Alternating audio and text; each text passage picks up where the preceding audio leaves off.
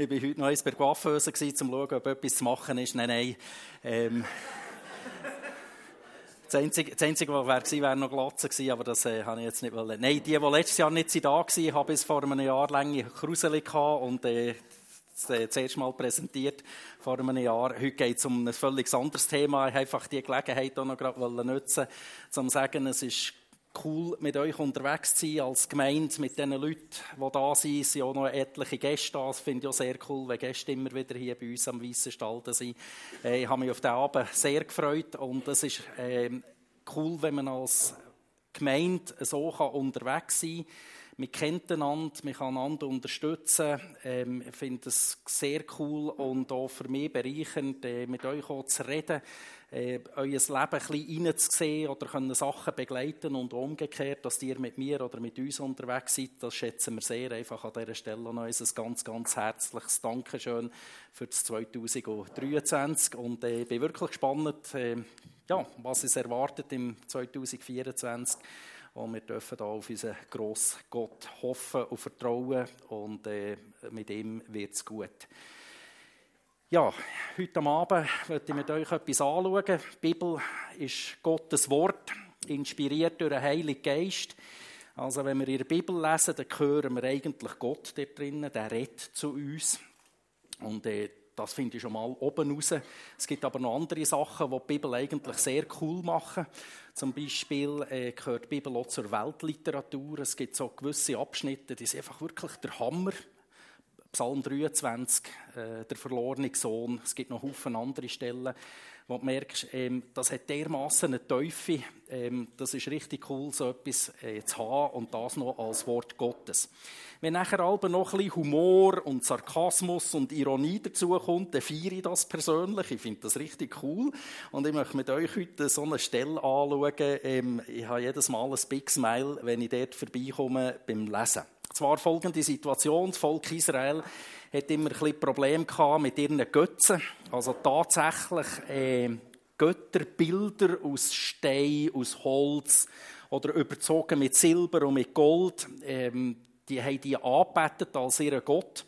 Und wenn man so die Bibel durchliest, dann staunt man manchmal, wer in welcher Situation gerade so einen Götz zur Verfügung hat. Also bei der Haushaltung von David hat es einen gehabt, äh, weil seine Frau hat den vornehmen und ins Bett legen und hat gesagt, dass ich jetzt der David so ein bisschen kaschiert oder so. Da denke ich, woher hat die den Götz? Oder? Also, geht es eigentlich noch? Oder? Die Bibel redet klar davon und das ist ja dann nachher eben auch immer wieder passiert, dass Gott hat Frauen und Männer, Propheten geschickt und äh, die haben verkündet in seinem Namen, haben gesagt, es gibt nur einen Gott. Vergessen das mit euren Götzen, es gibt einen Gott, betet den an, alles andere äh, ist nicht anbetungswürdig. Und der Jesaja, eben inspiriert durch den Heiligen Geist, hat dort auch darüber geschrieben, und das möchte ich euch jetzt vorlesen, aus Jesaja 44, die Verse 14 bis 20. Jesaja 44, ab Vers 14. Für jede Götterstatue sucht sich der Künstler das passende Holz aus. Er geht in den Wald und fällt eine Zeder, eine Eiche oder einen Lorbeerbaum, die er vor Jahren gesetzt hat. Der Regen ließ die Bäume wachsen. Mit ihrem Holz machen die Menschen Feuer. Sie heizen damit ihre Häuser und den Ofen zum Brotbacken. Aus dem gleichen Holz schnitzen sie aber auch ihre Götterfiguren, die sie verehren und anbeten. Den einen Teil des Holzes werfen sie ins Feuer, braten ihr Fleisch darüber und lassen es sich schmecken. Sie sitzen an der Glut und sagen, ah, diese wohlige Wärme, das tut gut. Aus dem übrigen Holz aber schnitzen sie sich einen Götzen. Sie verbeugen sich vor ihm, werfen sich zu Boden und beten, rette mich doch, denn du bist mein Gott. Welche Verblendung. Welche Unwissenheit! Die Augen dieser Götzendiener sind verklebt, sie sehen nichts. Ihr Herz ist abgestumpft, sie verstehen nichts. Keiner denkt einmal gründlich nach und sagt sich, einen, Teil, einen, guten Teil des Baumes habe ich zu Brennholz zerhackt, über der Glut habe ich Brot gebacken, ich habe Fleisch gebraten und mich satt gegessen, aus dem restlichen Holz schnitze ich nun so etwas Abscheuliches.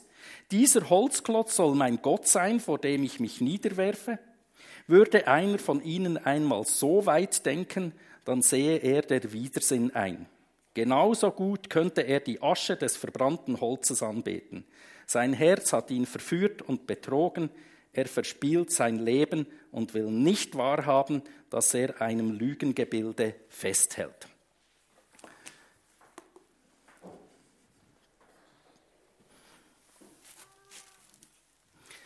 Absolut genial, was der Jesaja da schreibt. Ähm, ich finde es gut. Glauben hat nicht nur etwas mit Gefühl zu tun, sondern es hat etwas mit logischem Denken zu tun. Und er führt uns ja das vor Augen. Da ist noch ein bisschen Aschen und noch, hat noch ein paar Kohlenstückchen drin von unserem Schmine. Und hier so ein Schminehölzchen, oder? Ähm, aus dem könnte ein Künstler etwas Cooles schnitzen und man könnte das mit Gold oder Silber überziehen und dann könnte man sich da davor verbeugen und anbeten. Ähm, ja, wir können hier gerade Taschen nehmen, sagt der Jesaja, kommen etwa auf das Gleiche raus. Oder? Dann braucht man sich nicht so einen Aufwand zu machen. Wenn wir mal zu uns kommen, ich habe so den Eindruck, ähm, aber korrigiert mich, wenn ich das falsch sehe, ich habe jetzt nicht den Eindruck, dass im Simmental irgendwo Götzen rumstehen, wo sich Leute davor verneigen und verbeugen und das anbeten. Okay, es kann vielleicht sein, dass in einer oder anderen Haushaltung ein Buddha steht. Ich weiß es nicht, könnte sein, ähm, dass es das gibt. Ich weiß nicht, ob die Leute dort vor denen abknäulen oder nicht. Da kennen wir viel zu wenig aus. Unser Problem ist ja, oder unsere Frage ist, was ist eigentlich, was sind Götzen für uns? Und ich finde das gar nicht so einfach zu beantworten. Es können mal ein bisschen Statussymbol sein, oder? Wenn mir irgendwie das Handy oder das Auto oder das schöne Haus wichtiger sind.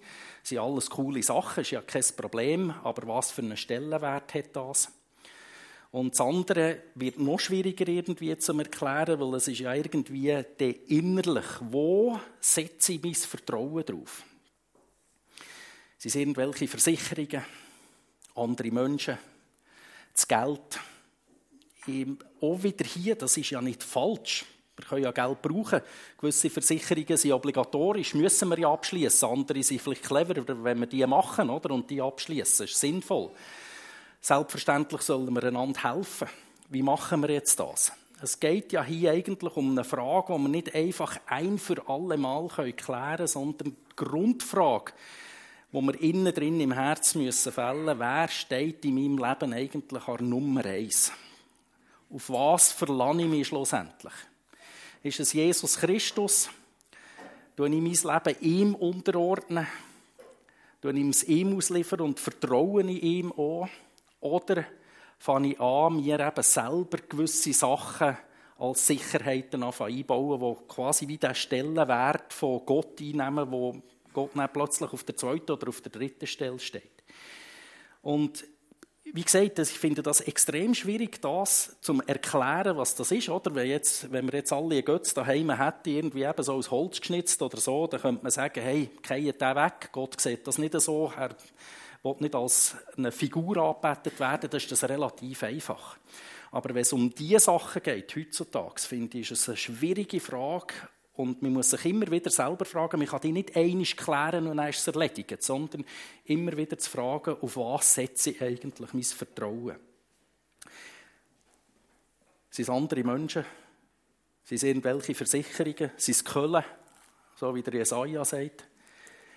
Ähm, ich glaube und ich wünsche mir das für euch und für mich, dass wir uns das immer wieder überlegen und sagen, auf was setze ich mein Vertrauen? Wer ist Nummer eins in meinem Leben? Und dass wir vielleicht ein bisschen aufmerksam sind und das in diesem neuen Jahr, das jetzt anbricht, auch immer wieder uns ein bisschen vor Augen behalten und sagen, ähm, ich will, dass Jesus eigentlich Nummer eins ist und nicht irgendetwas anderes. Weder irgendwelche Sicherheiten, die ich mir einbaue, ist alles gut. Wie gesagt, es ist kein Problem, eine Versicherung zu haben, oder Geld zu haben, oder Menschen zu haben, die ihm helfen. Das ist nicht der Punkt, wer ist Nummer eins. Und von dem her gesehen, möchte ich euch ermutigen, äh, trefft die Entscheidung für euch persönlich. Ich kann die nicht für euch treffen, ihr könnt sie nicht für mich treffen. Äh, wenn wir die Bibel lesen, dann merken wir, ähm, und eben, wenn man so einen Jesaja liest, äh, also es treifet ja vor Sarkasmus da drinnen, oder? In diesem Text finde ich der Hammer, äh, zum sagen, hey Leute, überlegt euch, äh, auf was setzt ihr euer Vertrauen. Ich möchte noch beten zum Schluss. Lieber Vater im Himmel, ich möchte dir herzlich danken, dass das Jahr wieder rum ist. dass wir dürfen Silvester feiern dass wir in ein neues Jahr dürfen starten Herzlichen Dank dürfen wir eine Bibel haben, wo wir drin lesen können. Das ist dein Wort. Du redest da zu uns und ähm, auch hier wieder, man kann es durchlesen und man versteht zu Anhieb, was du damit meinst. Bitte hilf uns aber auch, dass wir das in unserem Leben noch leben können, dass wir nicht äh, auf so vergängliche Sachen oder auf wackelige Sachen unsere, unser Vertrauen setzen, sondern dass wir es auf dich setzen. Da brauchen wir dich, brauchen wir deine Hilfe dazu. Bitte hilf uns, dass du die Nummer eins bist, dass du sie bleibst. Auch gerade wenn herausfordernde Situationen kommen. Und wenn ich auf das Jahr schaue, dann denke ich, das nächste Jahr wird nicht besser. Auch dort kommen herausfordernde Situationen. Weltweit, aber auch in unserem persönlichen Leben. Und dann brauchen wir das, dass wir ein festes Fundament haben in dir, dass wir dürfen wissen, dass du vertrauenswürdig bist und dass wir uns auf dich wirklich verlassen können. Bitte hilf uns da dabei, segne du uns alle. Amen.